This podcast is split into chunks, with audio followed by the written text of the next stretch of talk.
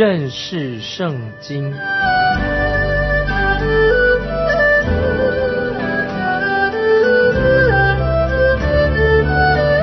认识上帝的话，把上帝的话带到全世界。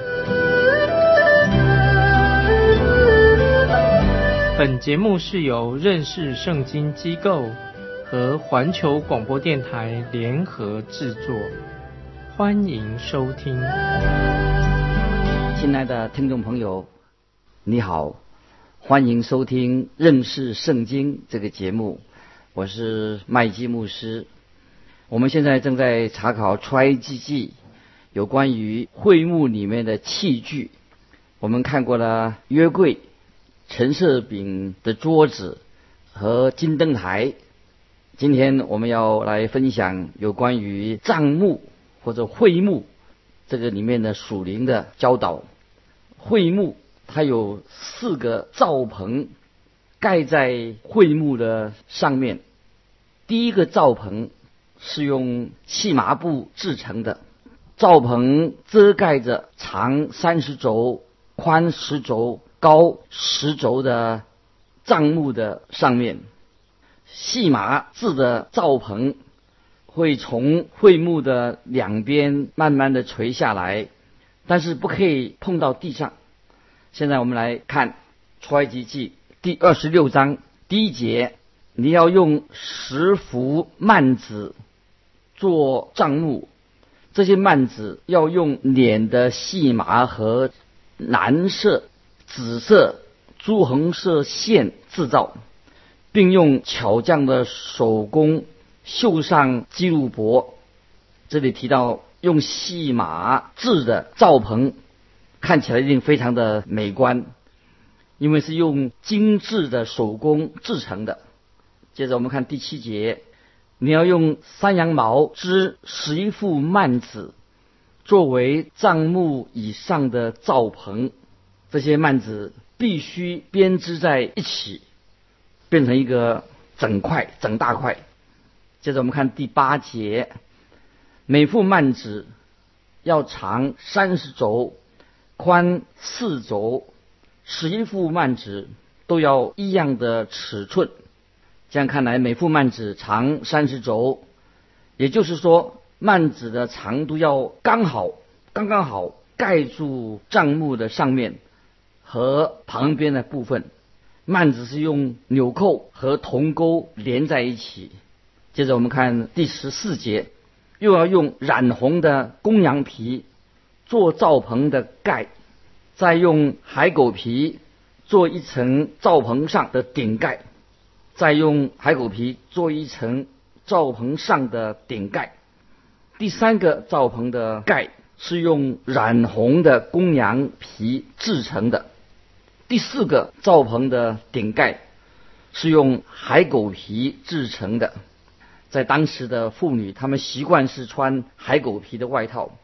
这个帐篷可能是第一个穿上海狗皮外套的帐篷，就是用海狗皮来制造。现在我们请注意，这里说到罩棚，每一个罩棚都有象征性的属灵的意义。第一个罩棚是用。脸的埃及细麻制成的，上面绣有基督伯天使的图案。这个罩棚不会接触到地面，它是非常的美观、很壮观的，只能够从帐幕的里面看得见。那这个罩棚在外面是看不到的。这里我们可以想到说，世界上的人、世人就是看不到主耶稣的荣美。主耶稣只是为了满足属他的儿女，自己的儿女，我们可以看得见，可以有属灵的看见。对信徒来说，敬拜主耶稣是非常重要的事情，因为我们不仅仅的常常得到神给我们的供应，在基督里面给我们的供应，为他而活，我们也要用眼睛看到主耶稣的荣美。在诗篇十七篇第八节，大卫这样说：“求你保护我。”如同保护眼中的瞳人，将我隐藏在你翅膀的印下。基督伯天使的翅膀是用细麻刺绣把它绣成的，盖在帐篷的上面。我们看到啊，天使基多伯，他的翅膀底下，应当是一个我们可以藏身的一个最好的地方。我们都应该学习来敬拜神、敬拜主耶稣，因为主耶稣配得我们每一个人的敬拜。第二个罩棚的幔子是用山羊毛制作而成的，它可以接触到地面。这个罩棚的幔子说明了基督为罪人所付的代价，象征着耶稣基督为罪人死。这是一个好消息，要传遍到全世界。在希伯来书新约希伯来书九章二十六节说。如果这样，他从创世以来就必多次受苦了。但如今在这末世显现一次，把自己献为祭，好除掉罪。感谢神，主耶稣基督已经显现了出来。这个好消息应当让世人知道。今天我们也知道这个好消息，也相信了。这个就是用山羊毛。制成的罩棚所要表达的属灵的意义。第三个罩棚是用染红的公羊皮做成的。这个罩棚的幔子是预表耶稣基督的能力，耶稣基督的活力，象征着主耶稣为人的罪钉死在十字架上，他的牺牲。那这个罩棚的幔子告诉我们什么呢？就告诉我们。主耶稣基督代替我们死在十字架上，这有这个象征的意义。接着我们看第四个罩棚的幔子是用海狗皮制作而成的，这里也可以说到啊，以色列人他们在旷野四十年的旷野的生活，这个罩棚的幔子已经渐渐的因为岁月时间的关系、天气的影响，慢慢变老旧了。但是这个罩棚。是保护这个底下这里面的东西，在这个罩棚里面，里面的东西就很安全。这个罩棚里的幔子是象征什么呢？就象征着主耶稣走在我们的前面，主耶稣行在我们的前头，主耶稣就像这个细麻的罩棚一样。我们信徒神的儿女，我们可以从他的里面，在里面就可以看见。主耶稣的荣美，海狗皮的罩棚外面不能够没有办法显出主耶稣里面的荣美，就像旧约以赛亚五十三章二节，五十三章二节是这样来形容主耶稣基督，他无家型美容，我们看见他的时候也无美貌，使我们羡慕他。当时啊，耶稣的外表也许并不是华丽的，也不让人羡慕到羡慕他。我们必须要进到主耶稣里面，才看出主耶稣的荣美。你说是不是？世人所看见的，可能只是看到主耶稣的外表，主耶稣的里面的荣美，他的荣耀，只有信徒信他的人才可以看见。我们所看的跟那些。还没有信主人所看的看到的耶稣是不一样的。接着我们来看二十六章出埃及记十五到十九节，你要用皂荚木做帐篷的竖板，每块要长十轴，宽一轴半，每块必有两榫相对。帐目一切的板都要这样做，帐目的南面。要做板二十块，在这二十块板底下要做四十个带某的银座，两某接这块板上的梁榫，梁某接那块板上的梁榫。这些竖板是用皂荚木做成的，皂荚木是。非常耐用的木头，就像红杉木一样，很硬，不容易损坏。这些竖板都是要用金子来包裹着。樟木的每一边有二十个竖板，后面有十个竖板。当然，有些竖板是重叠的，但就这样的就组合了一个一个完整的一个帐目，板子上有杠，穿过这些环子，才能把整个帐目把它拉撑起来。帐目里的每一个器具都代表着主耶稣自己，是形容着主耶稣的事工。每一个罩棚、每根线、每件的器具，都是为了彰显主耶稣的他自己的某一方面的啊圣功。比方说，把这些杠把账目连接在一起，就好像今天。神圣灵的工作也把我们信耶稣的人、信徒连接在一起，合二为一。信徒、信主的人都应该靠着圣灵连接在一起，不是四分五裂的。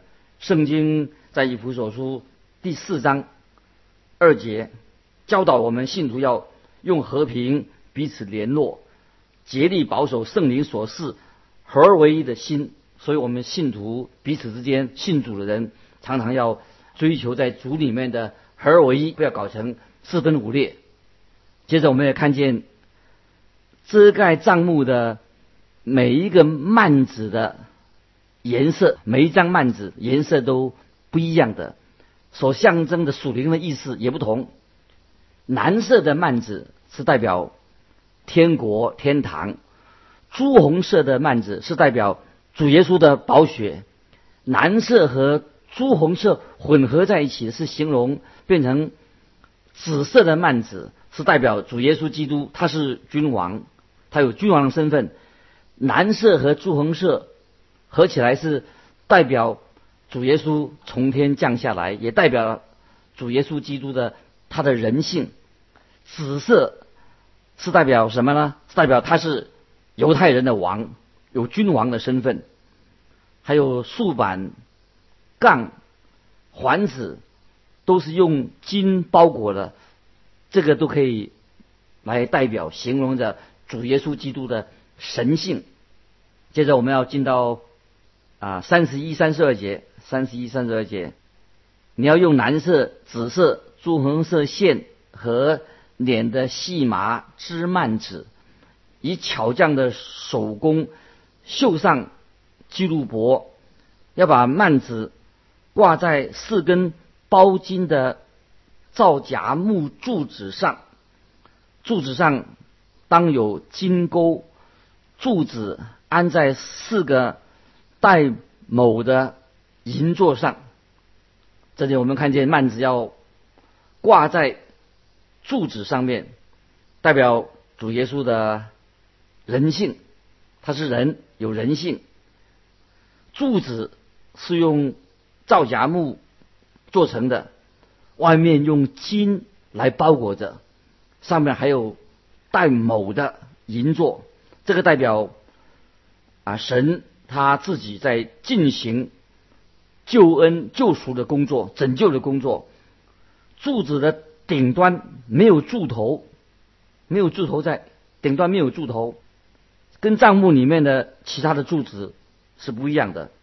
它的柱头是被拆掉的，在旧约以赛亚书五十三章第八节，以赛亚书五十三章第八节这样的告诉我们，是指到属灵的意思，指到主耶稣因受欺压和审判，他被夺去。至于他同事的人，谁想他受鞭打，从活人之地被剪除，是因我百姓的罪过呢？主耶稣基督从活人之地被剪除，他被鞭打，受欺压审判啊！耶稣基督他只活了三十三岁。幔子是用捻的细麻制成的，是进到至圣所的唯一一个入口。幔子是代表什么呢？是代表基督的人性。当耶稣基督钉死在十字架的时候，他把他的自己的灵魂。交在天父的手里面。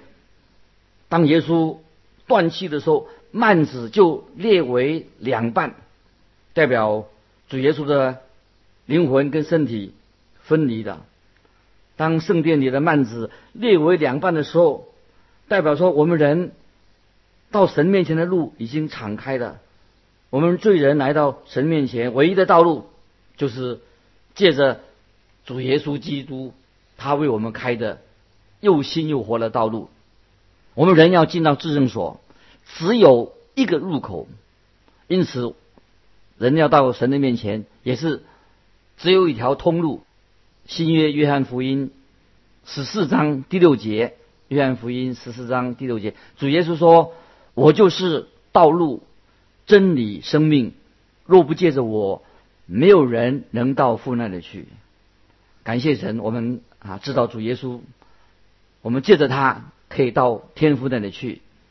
可是有人以为说，我只要诚心诚意，我很诚心，或者我是参加哪一个教会，就可以到神的面前。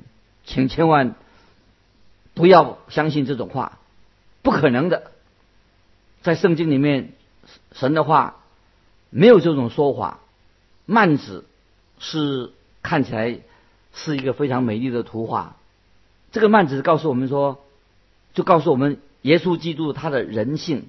亲爱的听众朋友，只有耶稣基督的十字架才能使我们得救。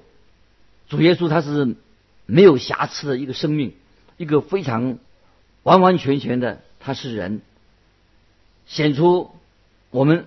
在他面前，我们都是罪人。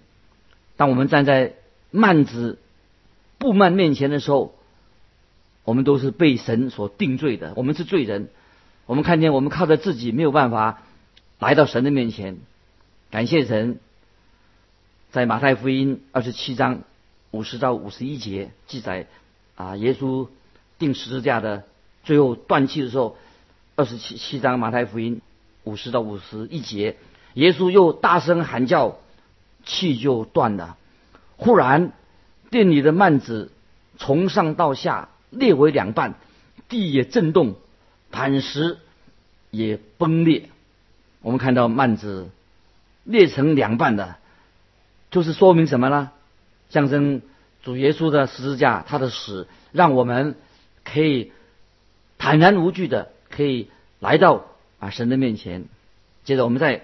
再来看三十六、三十七节啊，出埃及记，你要拿蓝色、紫色、朱红色线和捻的细麻，用绣花的手工织帐幕的门帘，要用皂荚木为莲子做五根柱子，用金子包裹，柱子上当有金钩，又要为柱子用铜铸造五个带卯的座。这里说的幔子，又称为莲子，是通到圣所的，就是去敬拜神的地方。金灯台、陈设饼的桌子和香坛都放在那个地方。我们是不可以啊，不能够用那些旧的方式来敬拜神。今天我们必须要借着耶稣基督，我们可以来到神面前，就是用心灵和诚实来敬拜神。约翰福音十四章六节，约翰福音十四章六节，主耶稣说：“我就是道路、真理、生命。若不借着我，没有人能到父那里去。”这些经文啊非常重要。耶稣就是道路、真理、生命。我们借着他，就能够用心灵诚实敬拜神，可以到神的面前。所以这两个幔子都是预表我们主耶稣基督的工作。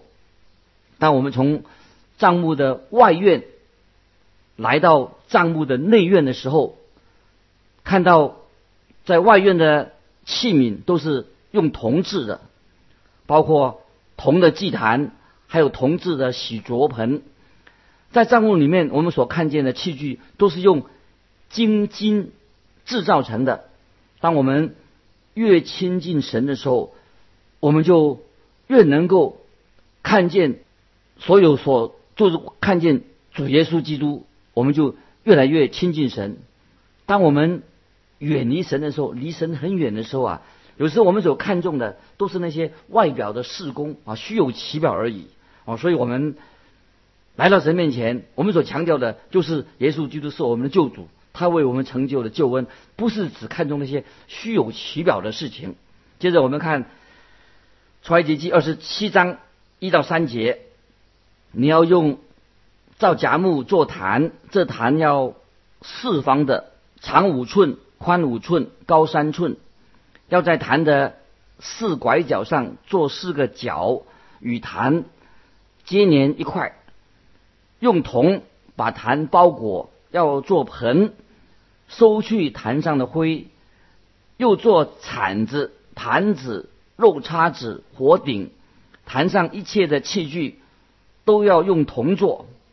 我们看到外院的器器皿器具都是用铜制成的，这是什么意思属灵的意思呢？就是代表罪的审判，在进入圣所之前，我们需要解决罪的问题。在圣所里面的器皿都是用精金制成的，代表我们跟神之间有亲密的关系，可以相通，也代表说我们对神的敬拜。在圣所里面不能够有罪，罪的问题必须要在外院之在外院里面先解决掉。人在外面要怎么能够才亲近神呢？首先就要找到一个代替他死的东西。我们人很想逃避神的面，如果他要想见神的时候，而且他也不想死亡，那么怎么办？他必须要找一个代替品。有人必须要在铜的祭坛上代替他死。有时候这个祭坛被称为圣坛，也就是献燔祭的一个祭坛。在这里，就是在这个铜坛上就要解决罪的问题，所以在这个铜的祭坛是代表主耶稣的十字架，也就是说主耶稣代替我们受死的那一位。保罗在以弗所书五章二节说：“也要凭爱心行事，正如基督爱我们，为我们舍了自己，当作馨香的供物和祭物献给神。”耶稣基督。就是做了我们的燔祭，代替我们做的燔祭。祭坛是人手所造的，但的样式是从天上来的。耶稣的十字架所拣选的祭坛，主耶稣按照神的定旨先见被交与人，他死在十字架上。所以耶稣基督他不仅仅就是他是一个好人，主耶稣是创世以来神所命定的、所献上的羔羊。除了借着。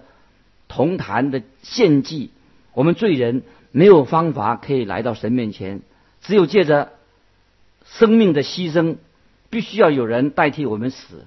在约翰福音第一章二十九节说：“次日，约翰看见耶稣到他那里，他说：‘看呐，神的羔羊，除去世人罪孽的。’使徒约翰，他看见基督在铜坛上代替我们。”定罪，代替我们死。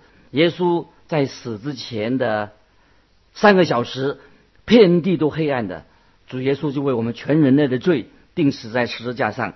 这个就是十字架的意思。约翰福音一章十二节：凡接待他的，就是信他名的人，他就赐给他们权柄，做神的儿女。